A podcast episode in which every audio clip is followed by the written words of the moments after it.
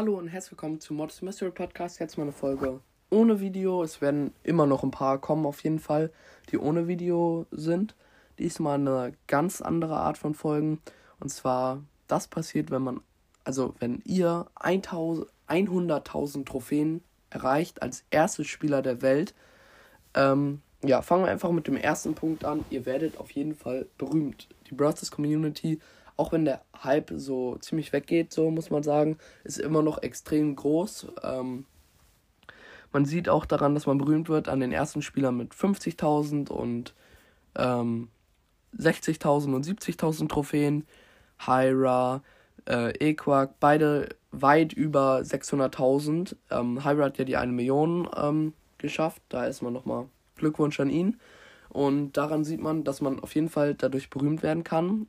Ähm, und wahrscheinlich auch wird, wenn man zum Beispiel jetzt 100.000 Trophäen erreicht hat, der Spieler quasi nach dir nur 70.500 und man wird auf jeden Fall direkt berühmt. Ähm, ja, kommen wir zum zweiten Punkt. Jeder will in deine Freundesliste. Äh, der zweite und dritte Punkt sind ein bisschen ähnlich, aber erstmal der zweite Punkt. Jeder will in deine Freundesliste. Ich würde mal sagen, jetzt zum Zeitpunkt ist, ist kaum jemand, der hier zuhört, wirklich so ein Pro, dass er quasi jeden in der Freundesliste haben kann. Alle wollen so, schätze ich mal, so YouTuber in der Freundesliste.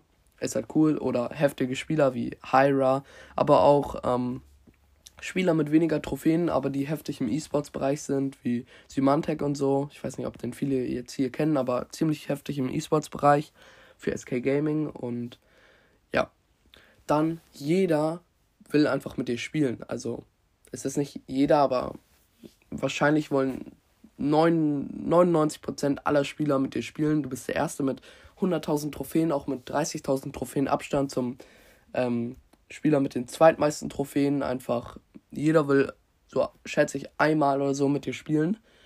Ähm, das ist dann auch schon eine ziemlich heftige Sache. Dann Geld.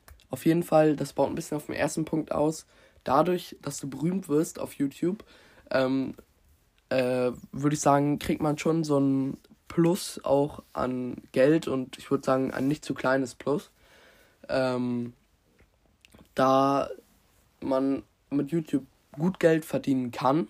Ich, die Betonung liegt auf kann. Aber was verdienen, würde ich sagen, wenn du Monetarisierung einstellst, verdient man auf jeden Fall. Und ich würde sagen, mit der erste Spieler, der 100.000 Trophäen erreicht, mit so viel Abstand, würde man in kürzester Zeit locker 200.000, 300.000 Trophäen. Und wenn man dann weiter Videos bringt, wie man spielt und so, würde ich sagen, kann man auf jeden Fall innerhalb eines Jahres gut eine Million Abonnenten kriegen und auch heftige Aufrufzahlen machen. Und deswegen würde ich sagen, verdient man schon gut Geld damit dann würde man auf jeden Fall an private Handy, das ist der fünfte Punkt, private Handynummern von YouTubern. Und zwar würden zum Beispiel auch Lukas hat die Nummer von Hyra und so und auf jeden Fall wollen alle, wollen alle YouTuber für ihre Videos so, es ähm, so 1 vs 1 gegen dich machen. Das kann man jetzt schon sagen, wenn jemand mit so viel Abstand 100.000 Trophäen erreicht, wollen alle YouTuber ein 1 vs 1 gegen dich machen. Würden dir dafür auch wahrscheinlich auch die Handynummer geben und so das ist dann nicht dafür gedacht, dass du sie ähm, leakst oder so, sondern einfach so, du hast sie dann, das ist bestimmt auch heftig so, wenn man jetzt, sag ich mal, jünger ist und durch irgendeine Weise das bekommen hat, so Corona ist wieder eine, ähm, wird wieder ziemlich viel Dollar und es kommt wieder zum Lockdown und ähm, dann Schule sagt als Beispiel einfach mal so, ihr müsst nichts machen, so. Und dann hast du ziemlich viel Zeit und schaffst das irgendwie, weil du auch gute Mates hast. So. Und selbst auch ein sehr guter Spieler bist.